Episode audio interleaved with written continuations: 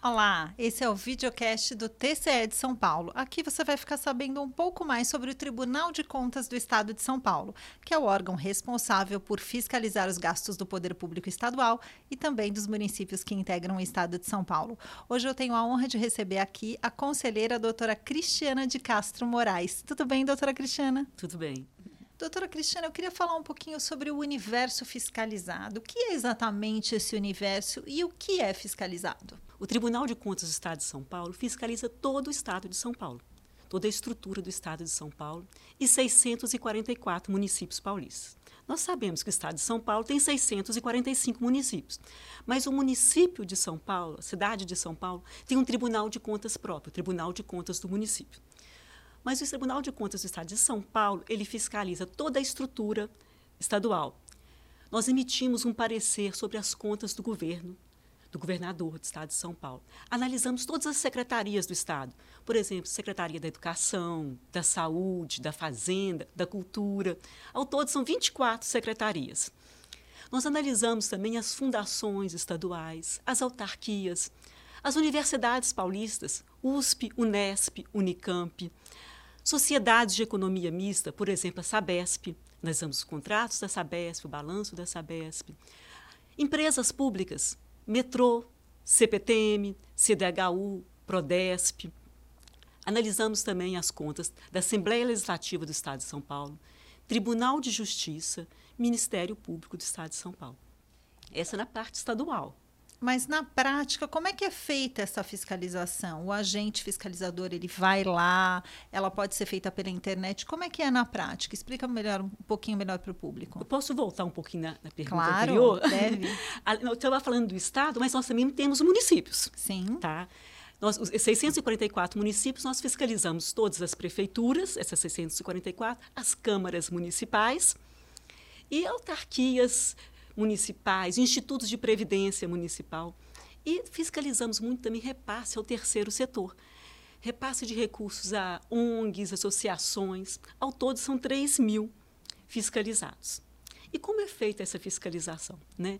Nós temos uma sede aqui no Tribunal de Estado de São Paulo, mas nós temos uma capilaridade, digamos assim. Nós temos 20 unidades regionais dentro do Estado de São Paulo. Isso nos aproxima mais dos jurisdicionados, da população. E a gente vai, a gente tem a honra mesmo, orgulho de falar que nós somos um dos poucos tribunais que vai em todos os órgãos fiscalizados. Nós vamos em todas as prefeituras, pelo menos uma vez por ano. Logicamente, assim, que é feita uma auditoria, um planejamento. Nós temos é, uma, um banco de dados muito grande, nós temos um sistema de auditoria eletrônica que chama o DESP. Todos os as prefeituras, elas mandam todos os balancetes para o tribunal, todas as informações. E também quando há contratações, todas as licitações, todas as informações vão para o tribunal.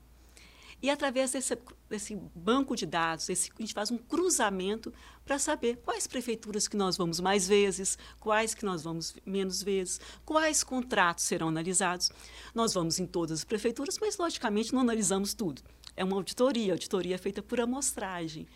Então, nós temos que selecionar o que vai ser fiscalizado. E, através desse banco de dados, esse cruzamento de dados, faz uma análise inteligente, uma matriz de risco. E essa matriz de risco que seleciona os contratos que devem ser analisados, que devem ser acompanhados. Doutora, a senhora citou o terceiro setor. Uhum. Uh, qualquer pessoa pode indicar uma ONG ou uh, dependendo da causa que ela participa, para que, que seja avaliada ou analisada? Como é que funciona essa questão do terceiro setor? Hoje em dia, os, os repasses são passados para o terceiro setor via prefeituras, via, via Estado. Certo? O que nós analisamos no Tribunal de isso e esse repasse ao terceiro setor anda crescendo muito. Temos contratos de gestão ao terceiro setor, chamamentos públicos que organizações sociais administram hospitais hoje em dia. Esses chamamentos públicos são feitos via licitação. Chama, tem todos uns critérios. E o Tribunal de Contas analisa tudo isso. Hoje em dia é interessante que antes a gente só analisava a prestação de contas. Se foi prestada a conta certa corretamente, se não houve desvio do recurso. Hoje em dia, o tribunal faz o acompanhamento concomitante dessas contas. Nós vamos na organização social, ver como o serviço está sendo prestado. Está sendo vantajoso para o Estado prestar o serviço via ONG ou diretamente. E empresas privadas e pessoas públicas também são fiscalizadas pelo TCE? Empresas privadas não são fiscalizadas pelo TCE. É o seguinte: qualquer pessoa utilize, arrecade, guarde, gerencie dinheiro público tem que prestar conta para a sociedade, prestar conta para o Tribunal de Contas. As empresas privadas elas não são fiscalizadas pelo tribunal. Mas se, por exemplo, elas participam de uma licitação, uma contratação do poder público, nós analisamos essa licitação e essa contratação, se o preço está adequado, se o produto entregue está de qualidade, se foi entregue o que foi prometido, com um preço justo e no momento adequado. E é essa relação da empresa com o recurso público, com o Estado que é analisado. Por que, que o TCE não fiscaliza o município de São Paulo? Em 1968, foi criado um município próprio, o Tribunal de Contas do município de São Paulo. É interessante, em São Paulo nós temos isso, o Tribunal de Contas do município e o Tribunal de Contas do Estado. No Rio de Janeiro é igual.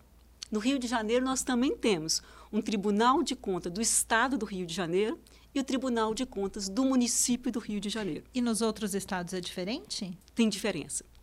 Ao todo, são 33 tribunais de contas no Brasil.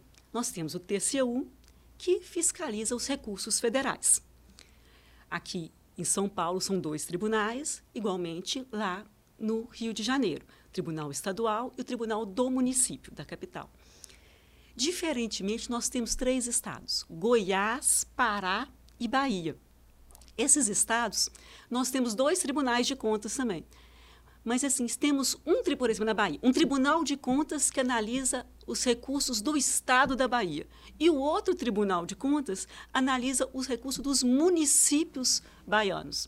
A mesma coisa no Pará, o Tribunal de Contas do Pará, estadual, analisa os recursos do Estado de São Paulo e no Tribunal de Contas dos municípios, os municípios do Pará. E a mesma coisa no Goiás. Agora, nos outros estados, somente um tribunal. Bom, eu queria falar sobre uma questão bem importante da sua carreira no TCE. Hum. Doutora, a senhora é a primeira mulher a fazer parte da corte. Isso é de extrema importância, hum. né, para todas nós mulheres. Eu queria que você contasse um pouco sobre a sua carreira e sobre essa, essa honra de ser a primeira mulher a fazer parte da corte. Primeiro, eu vou começar assim: como eu entrei no tribunal. Eu entrei no tribunal em 2011. Eu fiz um concurso para auditora, substituta de conselheiro. Foi a primeira vez que o tribunal fez esse concurso. Aí, logo que eu entrei, surgiu uma vaga de conselheiro. E, segundo a Constituição Federal, essa vaga ia ser para um auditor. Era a primeira vez que um auditor, um concursado, ia tomar posse como conselheiro. Sim. Aí eu fiz parte de uma lista tríplice, eu, juntamente com mais dois colegas auditores, eu fui indicada pelo governador, sabatinada e aprovada pela Assembleia, e tomei posse como conselheira em 23 de abril de 2012, tem 10 anos. E assim, então eu sou a primeira auditora oriunda dos corpos dos auditores. Teve um pré-requisito para ser conselheira ter feito um concurso anteriormente. E sou a primeira mulher também. O Tribunal de Contas tem 98 anos de história. E ser a primeira mulher nesses, nesses 98 anos Olha, para mim é uma responsabilidade muito grande uhum. e uma honra muito grande também, né? Ah, a senhora acha que isso abre aí um precedente para que outras mulheres ocupem cargos no TCE de São Paulo? Precisamos, sim.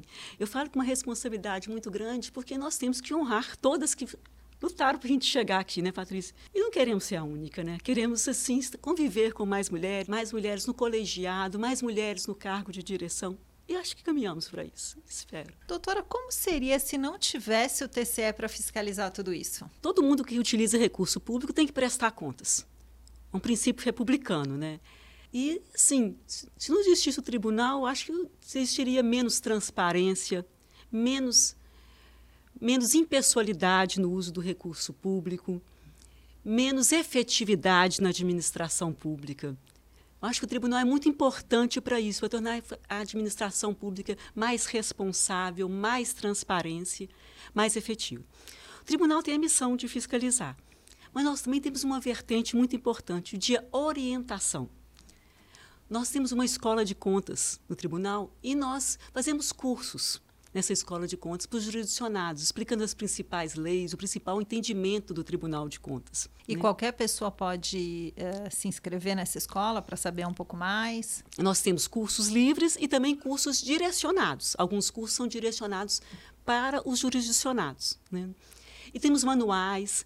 É bem interessante, Patrícia, que essa, na pandemia esses cursos tiveram assim, uma demanda muito grande. Nós temos uma lei nova agora, a Lei 14.133, a nova lei de licitações. Tinha 28 anos com a mesma lei de licitações. Quando e o mudou, que, que, mudou nessa nova lei? Mudou muita coisa, Patrícia. Desde a forma de planejamento, a forma que foi ser feita as licitações, formas de licitações que não existem mais. Então a demanda era muita, curiosidade era muito grande, Patrícia. Aí, ano passado, nós fizemos cinco lives com os professores da USP, online, época de pandemia. Você acredita, Patrícia, que essas aulas tiveram uma, assim, um grande número de visualizações? Uma dessas aulas tem mais de 50 mil visualizações. Então, assim, uma forma também de orientar, de chegar à população. O tribunal fiscaliza, mas ele percebeu ao longo assim, do tempo que, para cumprir a sua missão de fiscalizar, é muito importante ele orientar através da orientação, a gente previne os erros. E prevenir é sempre melhor que remediar, né? Sempre. Me diga uma coisa, me conte um pouco sobre a sua carreira antes de chegar no TCE, a sua trajetória. Vou começar pela parte estudantil, digamos assim, de formação. Eu sempre estudei em escola pública. E eu fiz administração na Universidade Federal de Viçosa. Depois eu fiz mestrado na Universidade Federal do Rio Grande do Sul. Fiz direito na Universidade Federal do Espírito Santo. Essa é minha trajetória estudantil. Na parte profissional, eu trabalhei quatro anos como professora efetiva da Universidade Federal do Espírito Santo. Trabalhei 11 anos como agente da fiscalização, auditora do Tribunal de Contas do Espírito Santo, fazendo fiscalização online em prefeituras e câmaras e secretarias. Isso que me deu essa vivência para o dia a dia hoje. E depois eu fui procuradora do Estado de São Paulo. Depois eu fiz o concurso de substituta de conselheiro no tribunal. Fui conselheira, né? sou, sou conselheira do tribunal e fui presidente por duas vezes do tribunal. Já que a senhora citou que foi presidente, como foi assumir a presidência por duas vezes do TCE? Para mim, que sou servidora de carreira, uma honra e um orgulho muito grande chegar à presidência do Tribunal de Contas do Estado de São Paulo. É um tribunal de referência para todos os tribunais, é o maior estado da federação. Né? Então, é uma honra muito grande chegar à presidência e poder representar o tribunal perante a sociedade, perante os jurisdicionados, ficar mais próximo dos agentes da fiscalização. Mas o tribunal, Patrícia, tem um pessoal muito competente, muito preparado. E é muito bom trabalhar com gente compromissada, né? Doutora, nesses mais de 10 anos no TCE de São Paulo, tem algum caso marcante para contar aqui para o nosso público? Ah, são vários casos.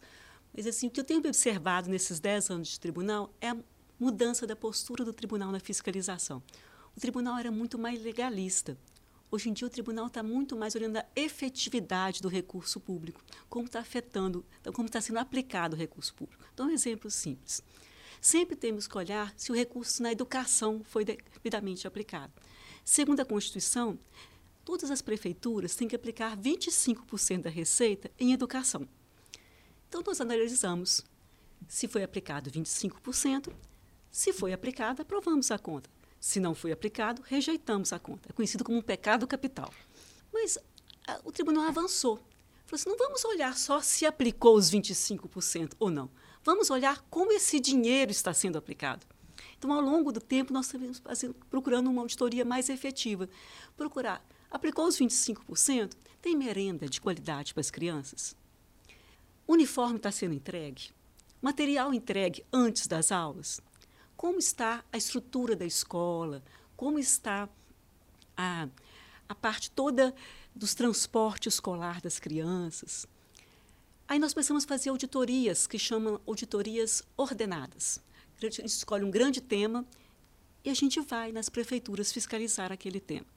Eu lembro de um caso aqui agora que era uma auditoria em dois dias. Foram 500 agentes, fiscalizaram 400 e tantas escolas em todo o estado ao mesmo tempo. E sempre pega um tema, por exemplo, educação, aí vai em muitas escolas e depois faz um relatório, é assim que funciona? Exatamente.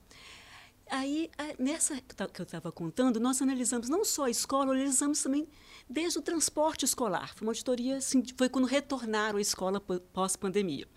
E um agente da fiscalização foi lá e reparou que todos os pneus do que transportavam as crianças estavam com os, o pneu do ônibus estava careca.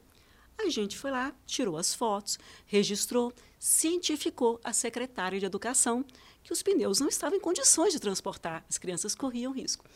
A gente retornou para o tribunal e no dia seguinte ela recebeu uma ligação da secretária. Pode voltar aqui, pode tirar as fotos, todos os pneus estão novos, as crianças estão em segurança. Então, assim, é só um exemplo simples, Sim. mas da efetividade da nossa fiscalização. Eu quero agradecer aqui a presença da doutora Cristiana de Castro Moraes, conselheira do TCE de São Paulo. Chegamos ao final de mais um videocast. Até a próxima. Tchau.